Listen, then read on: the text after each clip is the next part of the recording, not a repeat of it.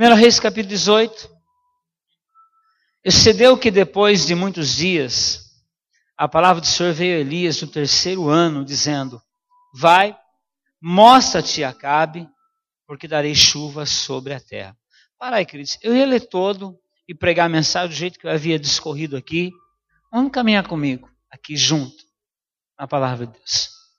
Capítulo 18 de 1 Reis é um dos, dos capítulos muito conhecidos é um dos capítulos onde os profetas de Baal são desafiados pelo profeta Elias e onde o povo é chamado para uma decisão muito importante.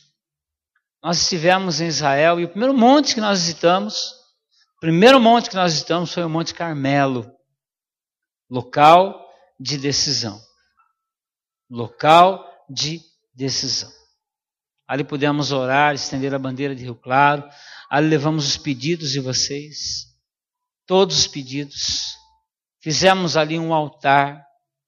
Cada um de nós pegamos uma pedra. Todos os pastores, cada um, nós pegamos uma pedra, fizemos um altar de pedra. Colocamos sobre esse altar todos os pedidos, colocamos as bandeiras das cidades e entramos em batalha espiritual. Ali do outro lado, nós vimos pessoas clamando a Deus, cheias do Espírito Santo, pessoas de várias nações ali clamando a Deus. Ali é, também tem assim um mosteiro carmelita, é, dos, porque é no Monte Carmelo, mas é, é, é o primeiro monte que nós estamos é Monte Carmelo, local de decisão. Por que local de decisão, irmãos? Porque a nação de Israel Todas as vezes que Deus é, é, é, tiver um compromisso conosco, eu estava ali, o Espírito Santo dizia ao meu coração: Deus vai nos chamar para uma conversa. Assim como ele chamou Moisés para o monte, agora ele estava chamando Israel para uma conversa. Estava chamando Israel para que eles tomassem uma decisão, para que eles tomassem uma posição. No início, do ministério de Elias, Elias, Deus usa Elias para chamar o rei Acabe e fala assim: olha, segundo a minha palavra, nem orvalho vai cair nessa terra.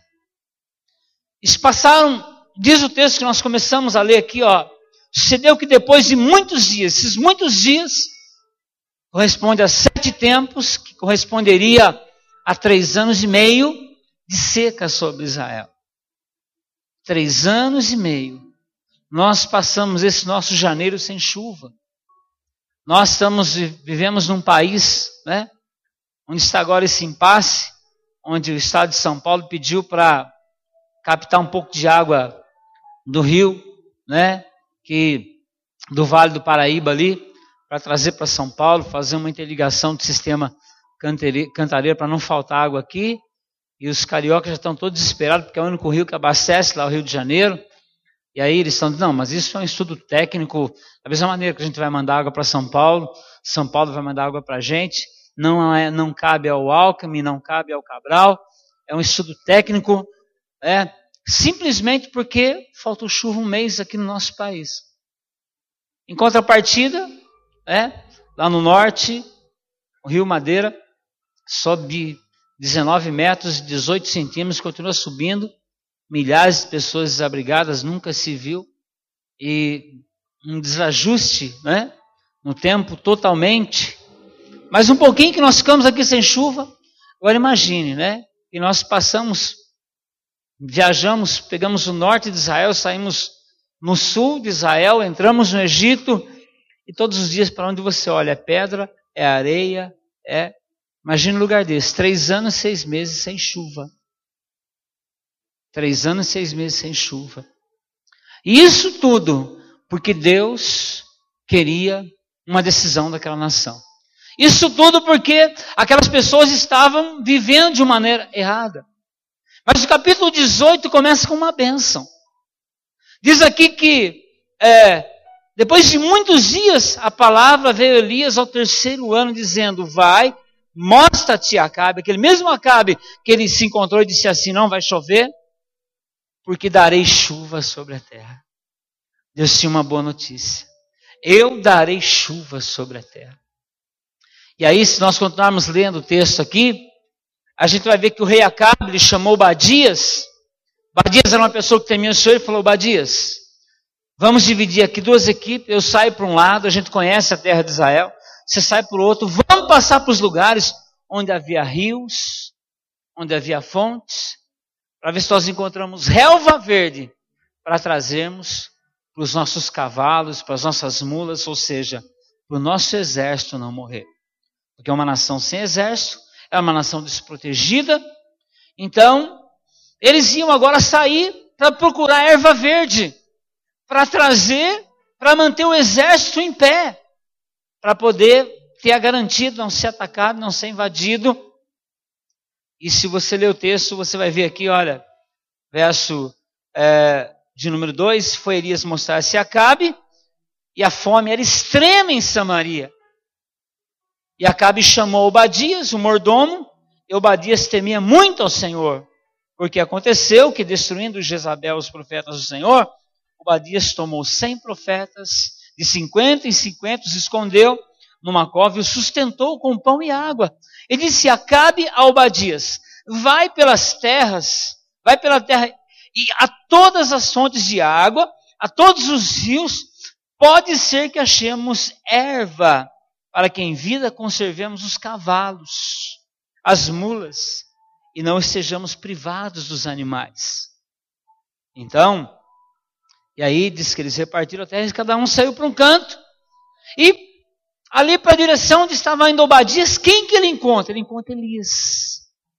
E Elias tinha sua cabeça prêmio. Acabe disso, olha, eu dou aí, né, não sei quantos milhões em prata e em ouro para quem trouxer a cabeça de Elias para mim, porque não está chovendo por causa de Elias. Não está chovendo por causa desse homem. Ele falou que nem ia chover e não está chovendo. E Elias encontra então com Obadias. Obadias vê que era o homem de Deus. Diz a palavra aqui, né? Olha, verso 7. Estando, pois, Obadias já em caminho, eis que Elias o encontrou. E conhecendo ele, prostrou-se sobre o seu rosto e disse: És tu, meu senhor Elias? E disse: Eu sou. Vai e diz ao teu senhor: Vai lá e fala para Acabe. Vai lá, eis que aqui está Elias. Não, em que pequei eu? Todos te procuram. Eu, de maneira nenhuma, entregarei você a Acabe. Acabe vai te matar. E o Espírito do Senhor também vai me matar. Porque eu temo a Deus, eu nunca faria isso, Elias. Mas Elias disse: Vai, diga para Acabe, diga para ele, verso 11 aqui: Vai, dize ao teu Senhor: Eis que aqui está Elias. Verso 12: E poderia ser que apartando o meu de ti, o Espírito do Senhor te tomasse não sei para onde, e vindo eu a dar as novas a Acabe, não te achando, ele me matará. Porém, eu, teu servo, temo ao Senhor desde a minha mocidade. Vai que eu vou falar para Acabe que você está aqui, o Espírito do Senhor pega você daqui, Elias, e arrebata para outro lugar, e é eu que vou ter que morrer no seu lugar. Não, não, não, não vou. Não vou te entregar de maneira nenhuma. Mas o verso 16, verso 15, disse Elias, vive o Senhor dos Exércitos, perante cuja perante cuja faixa estou, que deveras hoje me mostrarei a ele. Hoje eu vou me encontrar com Acabe. Verso 16. Então foi Obadias encontrar-se com Acabe, ele anunciou, e foi Acabe encontrar-se com Elias. Sucedendo que? Sucedendo, verso 17. Vendo Acabe, Elias disse: És tu, perturbador de Israel. É por causa de você que não está chovendo nessa terra. É por causa de você que nós estamos vivendo nessa situação. Elias, em contrapartida, no verso 18, disse assim: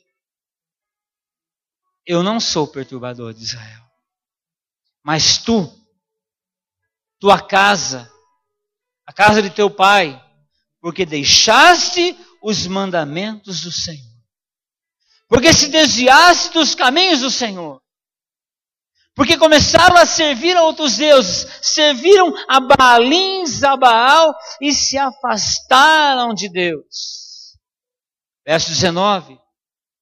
Agora, pois, envia junto a mim todo Israel no Monte Carmelo. Deus chama a nação para uma conversa. Deus chama todo Israel no Monte Carmelo. O monte da decisão. E quando eles chegam ali no monte da decisão, verso 21, Elias faz uma pergunta para eles.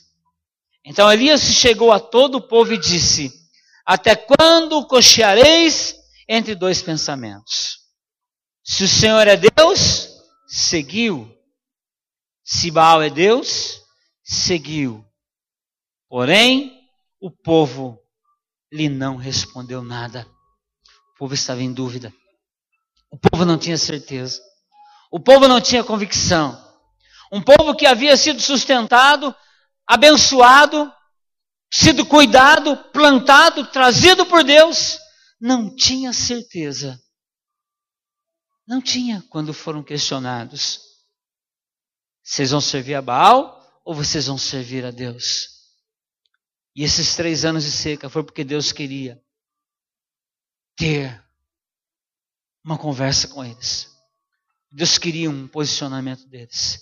Deus já tinha a resposta. Nós começamos esse capítulo, Deus dizendo assim: chama porque tem chuva para esse povo. Tem chuva para essa terra. Mas primeiro eu preciso saber o que está no coração desse povo. Primeiro eu preciso saber se verdadeiramente eles querem depender de mim, confiar em mim, ou eles vão confiar em Baal, eles vão ter aliança com Baal. Deus é um Deus de compromisso. Deus é um Deus de aliança. Deus tem compromisso com quem tem compromisso com Ele. Deus tem compromisso com quem tem aliança com Ele. E aliança, ela pode ser quebrada quando nós deixamos de fazer a nossa parte, porque na verdade Deus é um Deus de aliança. Como disse a pastora, nós fazemos voto. Começa com 80. É, é, uma das igrejas que eu amo muito é a igreja do pastor Edson Rebustini, né? A igreja é do pastor Edson. Gosto muito do ministério do Edson. Ele nasceu daqui da igreja do Evangelho Quadrangular, da primeira igreja, foi para São Paulo, abriu essa igreja, hoje é tem os uh, os, um programa de televisão de sábado de manhã, né? E é um ministério tremendo. E quando explodiu aquele é, CD deles, o, o, o Exaltai, né? Deve ser o Exaltai. Perguntaram por Edson assim: Nossa, que conjunto bonito, que banda maravilhosa. Como vocês conseguiram levantar esse conjunto? Falou simples. Eu comecei na igreja falando que eu ia aí formar um ministério de louvor eu chamei quem queria participar e ele disse que praticamente 60 pessoas começaram. E quando foram, falaram, todo mundo vai chegar, vai tocar, vai cantar. Eles começaram a, a ter um período de oração, de jejum, de consagração e de buscar a Deus. Sobraram 10. Né? Sobraram 10. Então, quando nós assumimos um compromisso com Deus, quando nós assumimos um compromisso no nosso casamento, quando nós assumimos um compromisso com a nossa igreja, quando nós assumimos um compromisso com o nosso pastor, quando nós assumimos um compromisso com o nosso ministério, né? nós assumimos um compromisso. E Deus é um Deus de compromisso. E Deus, para chamar muitas vezes para conversa, às vezes tem que dar um sacoalhão na gente, né? Às vezes ele tem que encostar a gente na parede. E foi o que ele fez aqui. E Elias, agora, diante de toda aquela nação, faz uma pergunta e a Bíblia diz aqui que eles não souberam responder. Eles não souberam responder. Né? Eles não souberam responder. Você tem convicção do Deus que você serve? Tem convicção do Deus que você crê? Tem convicção é, da palavra? Hoje, o mundo está propondo muitas alianças. A concorrência é muito grande, irmãos palavra tem sido deixada de lado. O evangelho tem sido deixado de lado. Eu não sei se o anticristo vai conquistar o mundo com a tecnologia. Eu não sei. É? Mas os homens se vendem tão fáceis. Tão fáceis. Se a pastora postou lá uma coisa, se eu tratasse a minha Bíblia como eu trato o meu celular. E eu posso pregar isso, posso falar isso. Pessoas vão sair daqui da mesma maneira, tratando o celular da mesma maneira. Mas nós temos que continuar pregando. Badias Quando Elias disse, só ficou eu, Badias falou, não, ainda tem cem ainda. Deus disse, ainda tem sete mil que não dobraram os joelhos ainda. É? Deus continuou derramando seu espírito. Deus continua manifestando o teu poder. Deus continua sendo o mesmo. Deus continua nos chamando para ter experiência com Ele. Mas essas pessoas aqui, elas não sabiam o que responder. Elias perguntou para elas: Até quando cocheareis entre dois senhores? É? Até quando? É como um marido que tem duas esposas. Né? Como eu disse esses dias, eu vi uma pessoa carpiu o terreno, fui pagar para ele. Ele disse assim: Olha, o senhor viu aquela casa que estava minha bicicleta lá? Eu falei: Vim, passa lá, o senhor deixa lá. É aquela é minha amiga. Né? É, ela é minha amiga, um homem de 72 anos.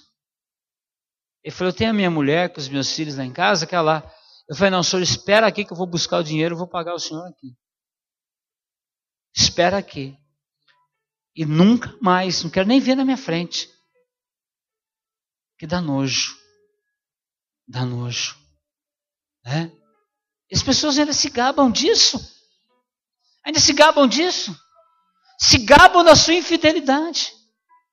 Mas a nação de Israel, ela estava aqui dessa maneira. Então Elias, nos diz a palavra aqui, verso 22. Então disse Elias ao povo: Só eu fiquei por profeta do Senhor? E os profetas de Baal são 450? A concorrência era muito grande, era 450 profetas de Baal, financiados por Jezabel, financiados por Acabe, financiados por toda a mídia. Mas Elias era aquele que tinha a palavra de Deus. Era aquele que tinha autoridade de Deus para fechar o céu e para abrir o céu. Elias era o profeta de Deus daquela nação. E a gente sabe aqui do desafio. Toda aquela nação. Elias então diz aqui: nós vamos fazer dois altares aqui. E o Deus que for o Deus verdadeiro, ele vai responder. Ele vai responder. Resumindo a história aqui, é, a Bíblia diz que eles aceitaram o desafio. Eles montaram um altar. Eles trouxeram um sacrifício. E uma coisa muito importante, irmãos, como o Wagner disse na sexta-feira aqui, é ter o nosso sacrifício aceito diante de Deus. Né? Ter o sacrifício aceito diante de Deus. Deus não aceitou o sacrifício de Caim, mas aceitou o sacrifício de Abel, e, a, e Caim ficou muito chateado com isso. Acabou matando Abel. Jesus disse que estavam duas pessoas na igreja. Um fariseu chegou diante do altar e disse assim: Senhor, eu dou o dízimo. Senhor, eu faço isso. Senhor, eu faço aquilo. Senhor, eu faço aquilo. E lá na porta tinha um publicano. Ele batia no peito e disse: Eu não sou digno nem de entrar na tua casa. Qual dos dois teve a sua oração ouvida? Aquele que estava lá. Então, uma importância muito grande. A nação de Israel se reúne, os altares são feitos, os profetas de Baal vêm, diz a palavra aqui, olha, verso é, de número 23. Deem-se-nos, pois, dois bezerros, e eles escolham para si um dos bezerros, pode escolher o melhor, e dividam em pedaços e ponham sobre a lenha, porém não lhes metam fogo, eu, eu prepararei o outro bezerro, e porei sobre a lenha, e não lhe meterei fogo. Dois altares, os mesmos sacrifícios, dois altares, é, é, ou, vocês escolhem o bezerro melhor para vocês, mas é, não vou pôr fogo no altar. Porém, diz aqui, verso 24, eu invocarei o nome, então invocarei o nome do vosso Deus, eu invocarei o nome do Senhor e há de ser que o Deus que responder por fogo, esse será Deus. E todo o povo respondeu e disse: É boa essa palavra. E disse Elias aos profetas de Baal: Escolhei para vós um dos bezerros, preparai primeiro, porque vós, vocês são muitos. E invocai o nome do vosso Deus, e não lhe metais fogo. E tomaram o bezerro que lhes deram, e prepararam, invocaram o nome de Baal desde a manhã até ao meio-dia, dizendo: Abaal, responde-nos. Porém, nem havia voz, nem quem respondesse. E saltavam sobre o altar que tinham feito. Cedeu que ao meio-dia Elias zombava dele e dizia: Clamai em alta voz, porque ele é um Deus. Pode ser que esteja é, é, falando, ou que tenha alguma coisa que fazer, ou que intente alguma viagem, porventura dorme, despertem a ele. E eles clamavam com grande voz, retalhavam, eles acreditavam, eles derramavam o seu sangue. Mas a Bíblia diz aqui que não havia resposta. Não havia resposta. Então, Elias, aqui, verso 30. Então Elias disse ao povo: Chegai-vos a mim. E todo o povo chegou a ele e reparou o altar do Senhor que estava quebrado. Reparou o altar do Senhor que estava quebrado. Como está o altar do Senhor? O altar do Senhor é o nosso coração. Como está o altar do Senhor? Como está a minha aliança com Deus? Como está o meu compromisso com Deus? Como está a minha palavra com Deus? Como está o meu amor para com Deus? Como está a minha aliança para com Deus? Como está a minha aliança com a minha família? Como está a minha aliança com o meu ministério? Como está a minha aliança com os propósitos que eu fiz com Deus? Como começou esse capítulo? Deus tem chuva para o seu povo. Deus tinha chuva para aquele povo. Embora por três anos eles estivessem passando por aquilo, Deus, agora era a hora de presenteá-los, de abençoá-los, de dar a eles aquilo que eles estavam esperando, né? Mas eles ainda estavam indecisos, né? estavam indecisos, eles não sabiam. Mas a Bíblia diz aqui que Elias, diz a palavra, reparou o altar, verso 31, tomou doze pedras, conforme o número das tribos dos filhos de Jacó, ao qual veio a palavra do Senhor dizendo: Israel será o teu nome. Com aquelas pedras edificou o altar em nome do Senhor. Depois fez um rego ao redor do altar, segundo a largura das duas medidas de semente. Então armou a lenha, dividiu o bezerro em pedaços e pôs sobre a lenha. Ele arrumou o altar. Ele deixou preparado o altar. Ele não não teve pressa, mas ele preparou o altar. E ele então diz a palavra que ele clama a Deus. Diz aqui, verso 34: Enchei de água quatro cântaros, derramai sobre o calço. Faze segunda vez, faze é, terceira vez, doze cântaros de água. Três anos e seis meses, eu não sei onde eles acharam água, quanto tempo eles demoraram para trazer essa água, mas foi, foi um tempo, irmãos. Eles trabalharam aquilo.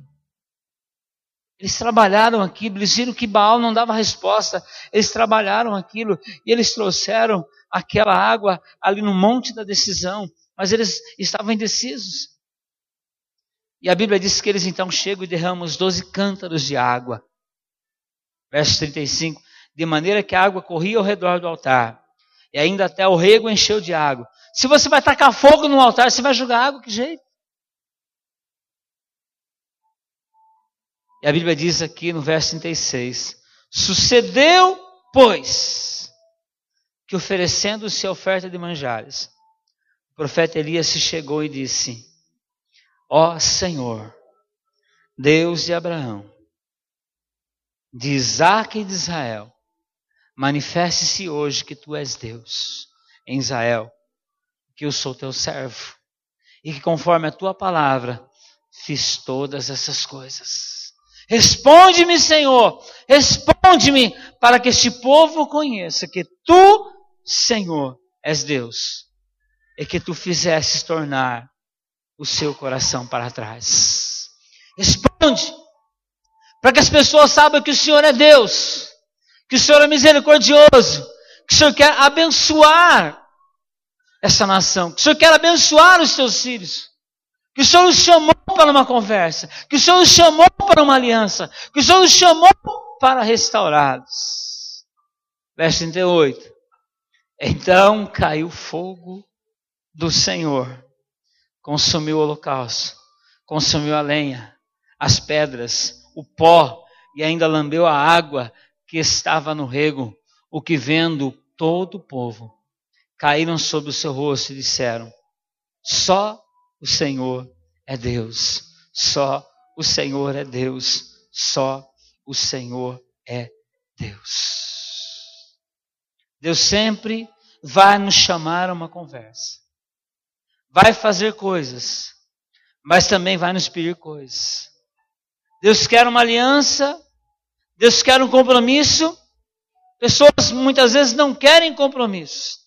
Tinha chuva, mas Deus queria uma resposta positiva daquelas pessoas. Queridos, a, o nosso Deus, Ele é um Deus que às vezes eu costumo dizer, né? Existe uma coisa tão linda em Deus, é a sinceridade e a pureza do seu coração. Um dos presentes que Deus nos deu foi o domínio e o livre-arbítrio, que hoje tem sido perdido por nós. No entanto, aquele requisito de ter a Jesus como Senhor e Salvador da nossa vida, esse requisito Deus não abre mão. É nós quem decidimos de tê-lo como Senhor. É nós que decidimos. Eu não sei o que o mundo vai oferecer, eu não sei o que a tecnologia vai trazer, eu não sei o que nós vamos ver à frente dos nossos dias ainda. Mas essa convicção nós temos que ter no nosso coração: que Ele é Senhor da nossa vida. Que Ele é Senhor da nossa vida. E isso, queridos, é uma aliança de você e Deus. Pessoas às vezes querem impressionar pastores, querem impressionar pessoas. Não querem impressionar pessoas. Não queira impressionar pessoas. Tenha um coração fiel. Tenha uma aliança com Deus. Tenha um compromisso com Deus. Tenha um compromisso com Deus. Tenha um compromisso de fidelidade. Tenha um compromisso. Porque muitas vezes nós lutamos com as, as nossas próprias forças e não alcançamos resultados. Mas quando nós nos voltamos para aquele que dá os resultados, nós somos abençoados. Sabe como encerra essa palavra? Diz a palavra aqui que Elias fala para Acabe: atrela o teu cavalo e corre, porque a chuva vai te pegar no caminho. E Elias ora. E a Bíblia diz que ele pergunta para o moço: Você está vendo a resposta? Ele fala: Olha, eu estou vendo uma pequena nuvem com o formato da mão de um homem. Elias disse: Corre, porque a chuva vai te pegar no caminho. Quero convidar vocês a se colocar em pé. Eu não sei da situação, da condição individual de cada um, mas não fique em cima do muro. Não fique em cima do muro. Às vezes nós, como pastores, nós atendemos pessoas e às vezes nós ficamos com essas pessoas uma hora, dez minutos, um dia, um dia, porque as pessoas precisam tomar uma decisão. Mas tem medo de tomar decisões. E passam três anos na terra seca, passam cinco anos, passam uma vida inteira. Uma vida inteira. Que tem medo de tomar decisões. Outros então transferem para outros a decisão. Querido, a decisão que você tem que tomar é você que tem que tomar. Né? Como eu contei daquele homem, ele tinha que tomar a decisão. Né? Tem que tomar decisão. As decisões que nós tomarmos vai desencadear chuvas de bênçãos sobre as nossas vidas. Chuvas de bênçãos sobre as nossas vidas. Decisões muitas vezes vão nos fazer sair da nossa zona de conforto. Decisões muitas vezes vão nos levar para a cruz. Um dia alguém disse assim para mim: Walter, gostaria que você viesse para Rio Claro. Eu procurei meu pastor e disse assim: Walter, gostaria que você ficasse aqui comigo. Ele disse assim: as mesmas almas que têm que ser salvas na Rio Claro são as mesmas almas que têm que ser salvas aqui. Mas Deus tem o homem certo, no lugar certo e na hora certa. E eu orei a Deus. E eu tomei a decisão de vir para cá, né? De vir para Rio Claro. Né?